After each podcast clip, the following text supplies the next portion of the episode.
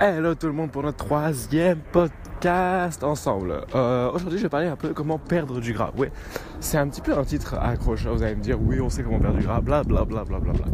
Aujourd'hui je voulais voir en fait avec vous un petit peu plus profondément qu'est-ce que c'était perdre du gras, puis qu'est-ce qui fait qu'on perd du gras. Vous voyez?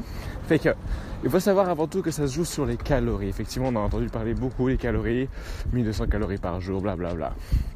Le truc étant, c'est que quand vous voulez perdre du gras, vous avez deux possibilités. Soit vous augmentez la dépense calorique, donc par exemple l'exercice physique qui fait que vous allez brûler plus de calories dans votre journée, ou vous diminuez l'apport de calories. C'est-à-dire qu'au lieu de manger plus, vous mangez un petit peu moins. Comme ça, la, la différence, votre corps il va aller chercher dans la graisse, d'accord? Il faut savoir qu'il n'y a qu'une seule chose au monde qui peut aller chercher le gras. Qu'une seule, qu'une seule, qu'une seule. C'est la masse musculaire. Les muscles vont chercher le gras. C'est tout. That's it, guys.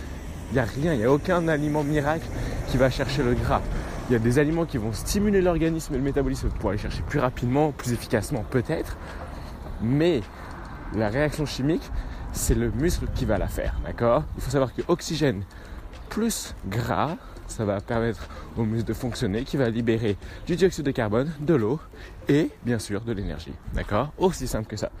Fait que, par logique, il faut savoir que tout ce que vous perdez en gras, ce n'est pas par la transpiration, à ce qu'on pourrait croire, mais par l'essoufflement. D'accord? Plus vous respirez, plus vous, vous, comme vous sortez du dioxyde de carbone, plus vous perdez du gras. 70% du gras que vous allez perdre, guys, va se passer uniquement par la respiration.